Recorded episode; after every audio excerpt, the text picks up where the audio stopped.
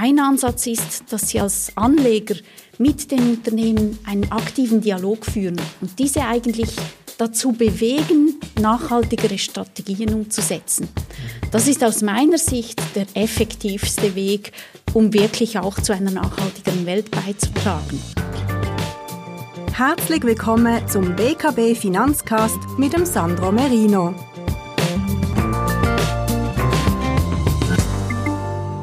Guten Tag, Frau Döbeli. Willkommen in Basel für unseren äh, Podcast.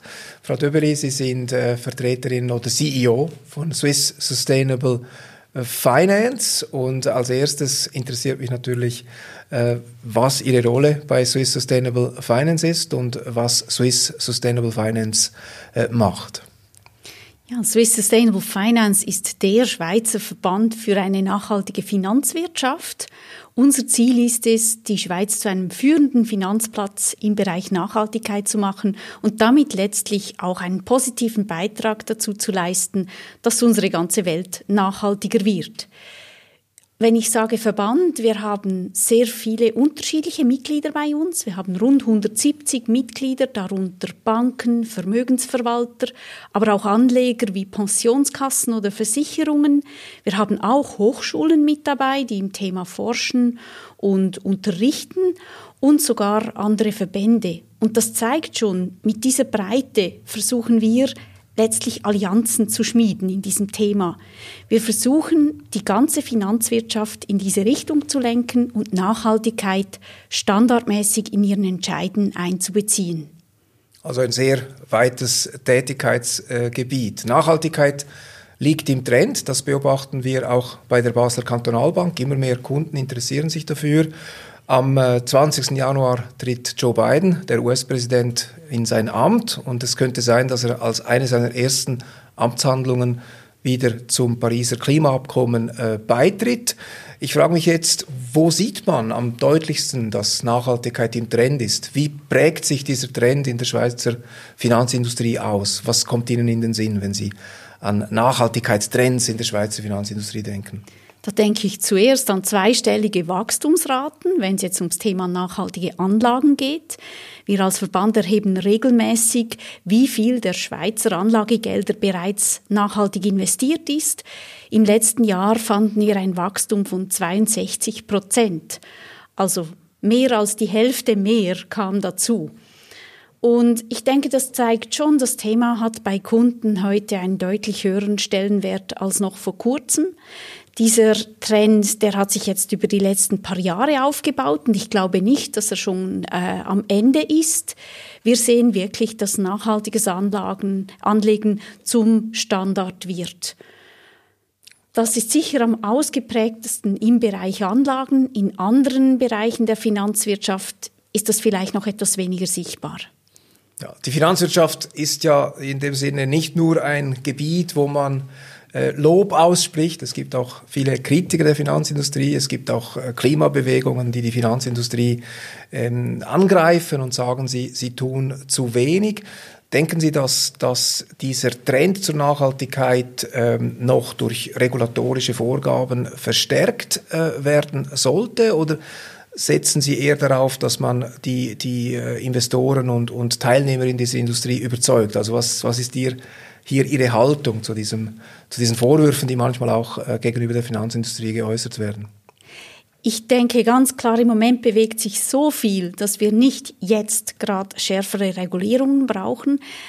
Der Bundesrat hat in verschiedenen Berichten, die er zum Thema publiziert hat, klar gemacht, was er von der Finanzwirtschaft erwartet und ich sehe, dass die Finanzwirtschaft diesen Ball aufnimmt und jetzt auch daran arbeitet, einerseits mehr Transparenz zu schaffen im Thema, so dass eben Anlagekunden auch besser vergleichen können, welche Produkte nachhaltig sind und welche nicht. Und dass aber auch äh, bessere Standards geschaffen werden, damit eben klar ist, wovon man spricht, wenn man von nachhaltigen Anlagen spricht. Und da sehe ich im Moment viel Bewegung im Markt. Ja, das kann ich auch bestätigen. Also auch bei der Basel Kantonalbank ist es heute so, dass bereits äh, drei Viertel der Neuanlagen in nachhaltige Anlageprodukte oder Anlagestrategien gehen. Also das, Team, das Thema ist äh, sehr populär.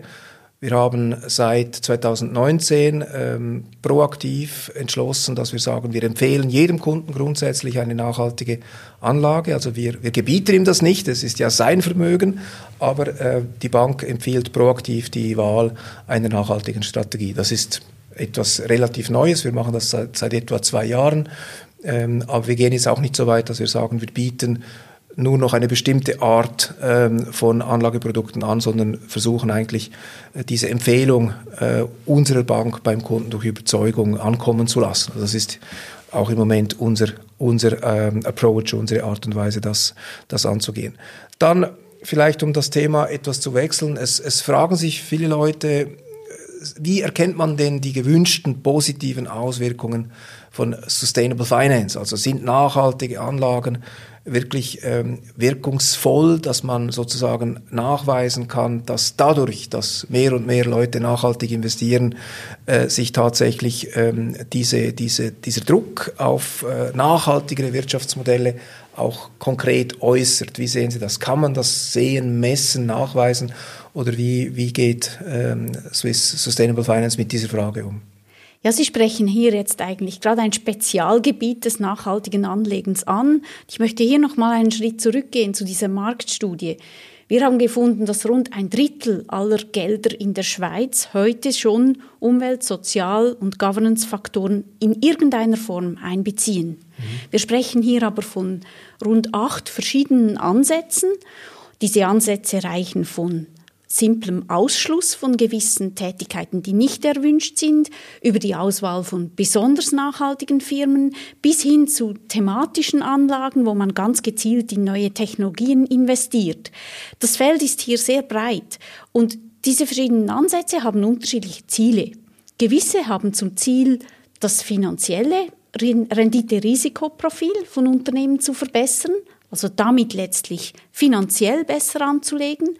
Andere haben das Ziel, Anlagen auf persönliche Werte auszurichten, also beispielsweise durch Ausschlusskriterien. Ein Anleger will vielleicht nicht an Tabakfirmen oder an Waffenfirmen beteiligt, zu sein, beteiligt sein. Das hat aber viel mit Werten zu tun.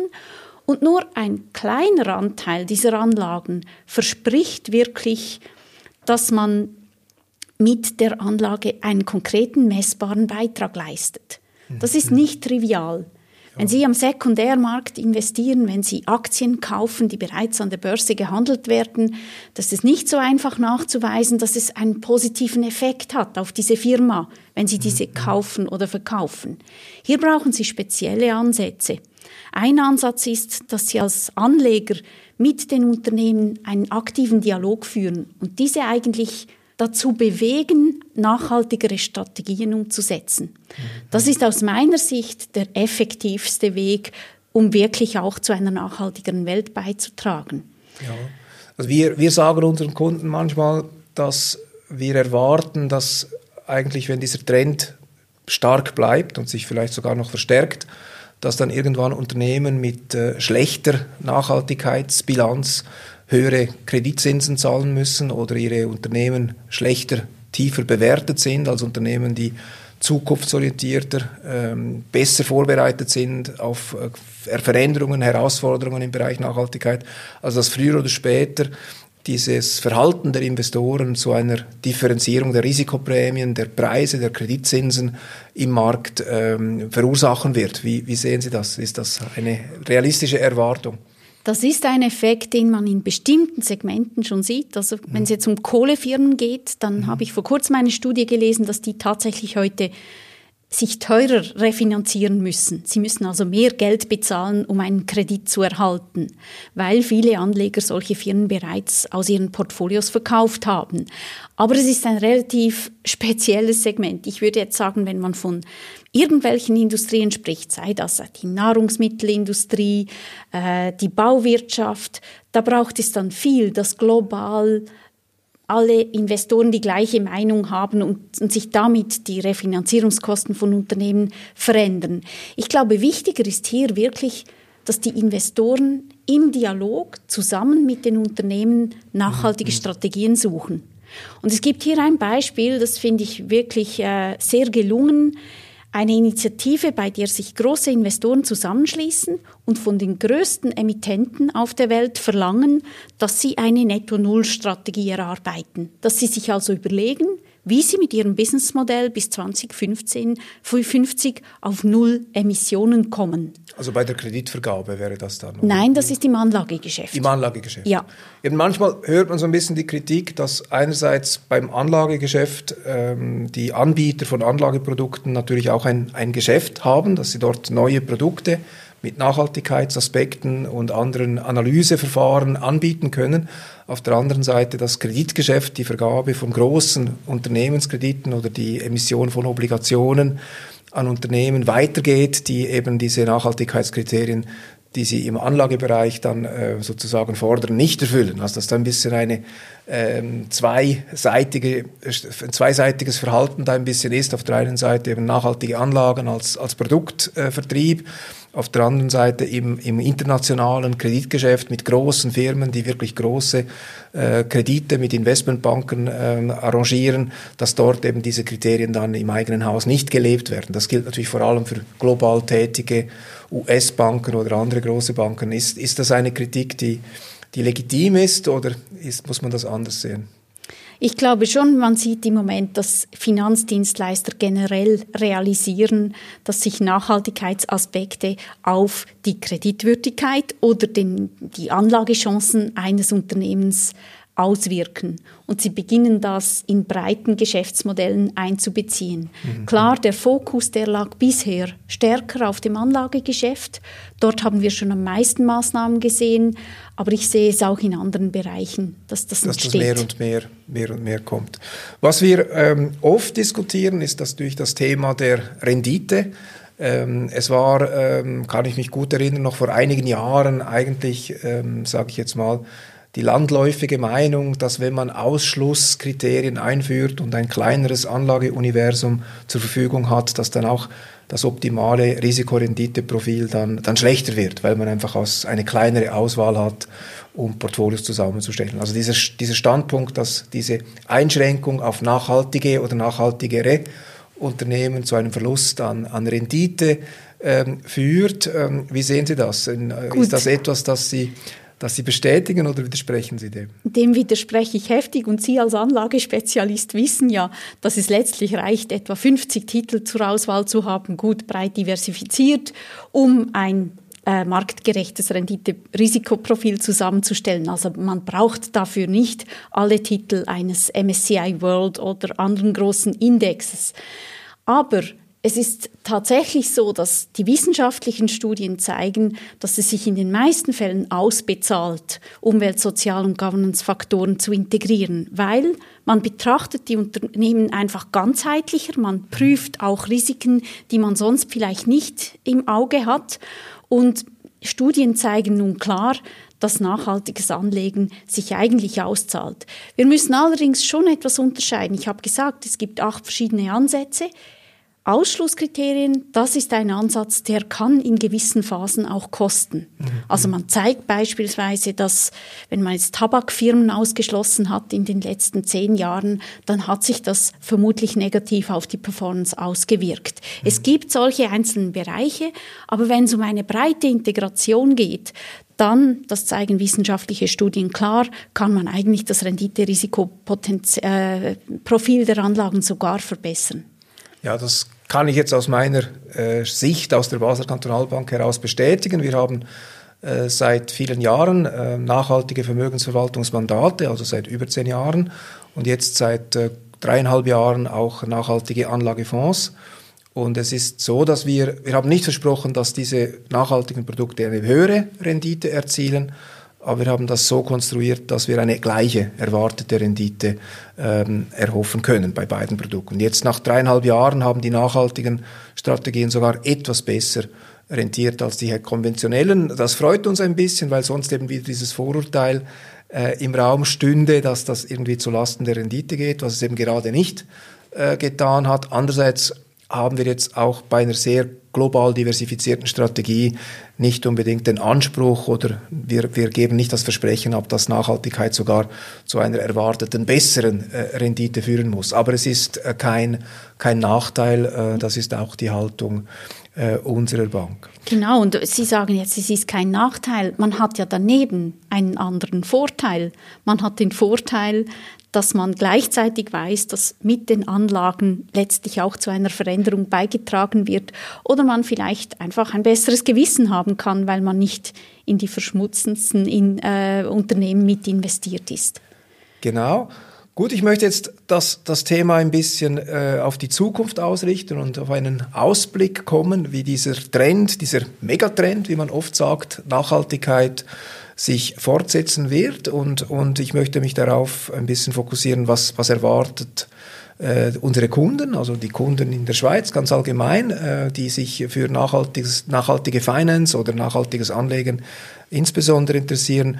Was, was sind Ihre Erwartungen? Wie, wie geht es in den nächsten zehn Jahren weiter an diesem Thema? Ich würde behaupten, in zehn Jahren kann man am Schweizer Finanzplatz keine Anlage mehr kaufen, die nicht ein Mindestset an Nachhaltigkeitskriterien einbezieht. Wenigstens aus einer Risikoperspektive. Mhm. Und daneben, glaube ich, wird die Produktvielfalt deutlich zunehmen. Ich glaube auch, dass es mehr Transparenz geben wird, bessere Vergleichbarkeit von verschiedenen Produkten und sicher auch klarere Standards, welches Produkt verdient welche welches Label letztlich, welche Klassierung. Mhm, da sehe ich im Moment viel Bewegung im Markt. Wir arbeiten auch selber als Swiss Sustainable Finance an diesen Themen, haben jetzt gerade Empfehlungen entwickelt, wie soll eine Bank, wie soll ein Vermögensverwalter auch über die Nachhaltigkeit von Portfolios berichten, damit Kunden letztlich hier auch besser vergleichen können. Also ich hoffe sehr, dass den Kunden mehr entsprechende Produkte zur Auswahl stehen und sie hier mehr Wahlfreiheit haben. Aber Sie würden jetzt als Vertreterin oder als CEO von Swiss Sustainable Finance, würden Sie so weit gehen, dass, dass man fordern muss, dass der Regulator hier mehr interveniert und mehr vorschreibt? Oder hoffen Sie, dass sozusagen die, die Konsumenten, die Investoren sich selbst äh, sozusagen immer für nachhaltiges Anlegen ähm, entscheiden. Wie, wie sehen Sie das? Braucht es eine Intervention durch, durch Regulatoren oder in welcher Art braucht es das? Wie, wie sieht das Swiss Sustainable Finance? Ich fände es gefährlich, wenn der Regulator dem Kunden vorschreibt, was er zu wünschen hat. Mhm. Das glaube ich nicht, dass das der richtige Weg ist. Ich glaube, der Regulator kann partiell dafür sorgen, dass es mehr Information gibt zum Thema. Wir sehen auch bereits entsprechende Entwicklungen. Der Bundesrat hat angekündigt, dass er ein Klima, eine Klimaberichterstattung stärker einfordern wird. Und das wird automatisch zu mehr Transparenz führen. Ich glaube, die Kunden sind hier ein Stück weit auch in der Pflicht, sich selber eine Meinung zu bilden und letztlich, wenn sie darüber lesen, auch zu sehen, dass es sich eben auszahlt, so zu investieren. Mhm. Manche Beobachter sagen ja, dass die Schweiz eigentlich äh, eine sehr gute Ausgangslage hätte um ein, als Finanzplatz sozusagen führend zu sein beim Thema Nachhaltigkeit. Also man müsste dann aber vielleicht auch mit, mit gutem Beispiel vorausgehen und, und zum Beispiel fordern manche, dass die Schweizer Nationalbank gewisse Nachhaltigkeitsstandards einhalten soll oder dass andere öffentliche Gelder einen, einen Konsens äh, bei der Gestaltung der Portfolios in Richtung Nachhaltigkeit ähm, setzen sollten, ähm, eine, einen Standard sozusagen leben sollten, damit die Schweiz eben sagen kann, wir sind eben der Finanzplatz, der das heute schon kann, der Transparenz geschaffen hat, der äh, Standards setzt. Wie, wie stellen Sie sich äh, diesem Wunsch oder dieser Vorstellung?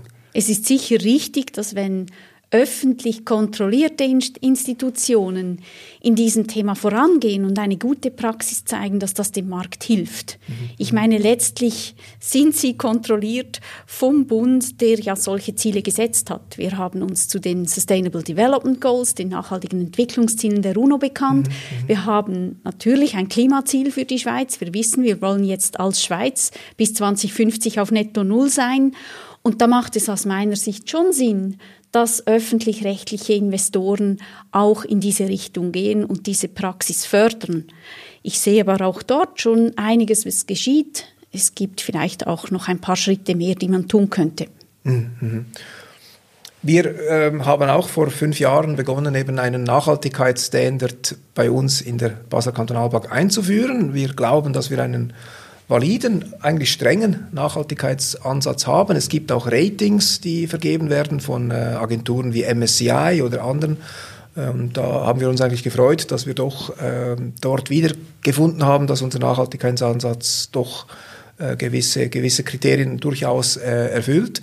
Ähm, wir wünschten uns manchmal schon eine, eine Vorgabe, einfach, dass man ein, eine, ein Format haben würde, wo man sagen kann, wir erfüllen bestimmte anerkannte, auch äh, ein bisschen neutrale, also objektive oder, oder von dritter Seite vorgegebene Regeln, damit wir sagen können, wir machen das nicht gerade so, wie das uns passt, sondern äh, wir versuchen das irgendwo äh, nachvollziehbar und, und auch von neutraler Stelle ähm, definiert äh, einzuhalten. Sehen Sie Swiss Sustainable Finance als eine Organisation, die, die diese Standards selbst vorgeben würde oder ist das nicht die Rolle von, von Swiss Sustainable Finance? Dass die selbst entscheiden, das wäre eine, äh, eine, ein Angebot, ein, ein Standard der Swiss Sustainable Finance für Mainstream-Anlagestrategien vorgibt und dann sagt, das ist der, der Schweizer Standard, Standard bei, bei nachhaltigem Anlegen. Bis jetzt haben unsere Mitglieder nicht gewünscht, dass wir eine solche Rolle haben. Mhm. Ich sehe aber auch, dass die Diskussion zur ganzen Frage von Labels an Dynamik gewinnen, dass man sich mehr Klarheit wünscht. Für mich beginnt das mit mehr Transparenz. Ich will nicht ausschließen, dass wir in Zukunft nicht auch klarer sagen, was hat jetzt wirklich das Prädikat nachhaltig verdient und was nicht. Mhm. Wir haben in unserem äh, Chancenmagazin versucht, äh, das ist ein halbjährliches, ein halbjährlich erscheinendes Anlegermagazin der Basel Kantonalbank.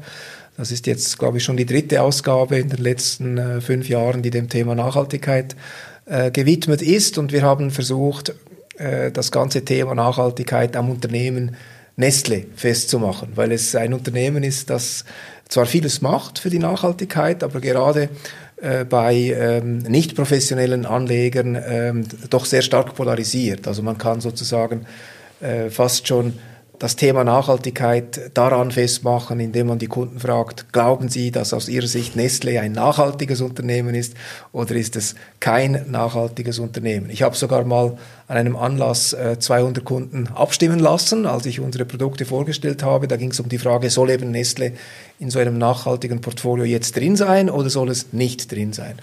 Und interessanterweise waren doch, doch etwa gut zwei Drittel äh, der Kunden der Meinung, dass das durchaus in ein nachhaltiges Anlageportfolio äh, gehört. Ich möchte jetzt nicht, dass Sie über Nestle eine Meinung von Swiss Sustainable Finance abgeben, aber es zeigt doch auf, dass dass ähm, ähm, die Vorstellungen über was Nachhaltigkeit ist, wie es funktioniert, welche Unternehmen dann in seinem, in seinem Portfolio drin sind, bei den Kunden noch, noch wenig gefestigt ist. Also wir reden immer noch über kapitalmarktfähige Anlagen. Es sind börsenkotierte Unternehmen meistens, die groß sind. Ähm, und ähm, ich denke, diese Beispiele, wo man aufzeigt, welche Unternehmen gehören dazu, welche nicht dazu, die sind halt derart, äh, dass sie etwas heikel sind, äh, ausgesprochen zu werden, weil dann die Unternehmen nicht unbedingt geschmeichelt sind, wenn sie nicht dazugehören. Äh, andererseits äh, den Kunden eigentlich etwas reinen Wein einschenken und sagen, so machen wir das, so teilen wir das auf. Darüber wird relativ wenig gesprochen. Es gibt zwar an der Schweizer Börse, glaube ich, die, äh, die Bestrebung, einen nachhaltigen Aktienindex zu machen, also einen SMI nachhaltig oder den ein SPI nachhaltig. Den gibt es äh, schon gibt, seit einigen gibt Jahren. Schon seit ja. einiger Zeit, ist vielleicht noch nicht so populär. Und dann wollte ich Sie fragen, äh, wann glauben Sie, wann kommt in der Tagesschau am Abend nicht der SMI-Stand, sondern der SMI Sustainable oder SMI Nachhaltig-Stand als Hauptaktienindex? Glauben Sie, dass wir da nah sind an so einer Entwicklung? Das, denke ich, hängt von den Anlegern ab. Ich glaube schon, dass es irgendwann so sein wird, dass ein Standardindex ein nachhaltiger Index ist. Mhm. Aber ich muss auch sagen, ich hoffe nicht, dass wir irgendwann am Punkt sind, wo es eine Meinung dazu gibt, ob jetzt Nestle nachhaltig ist oder nicht. Sie mhm. wissen, das haben wir in der Finanzanalyse auch nicht. Es braucht letztlich eine Meinungsvielfalt. Die braucht es auch in Bezug auf Nachhaltigkeit, obwohl sich sicher gewisse Konsensmeinungen etablieren sollten.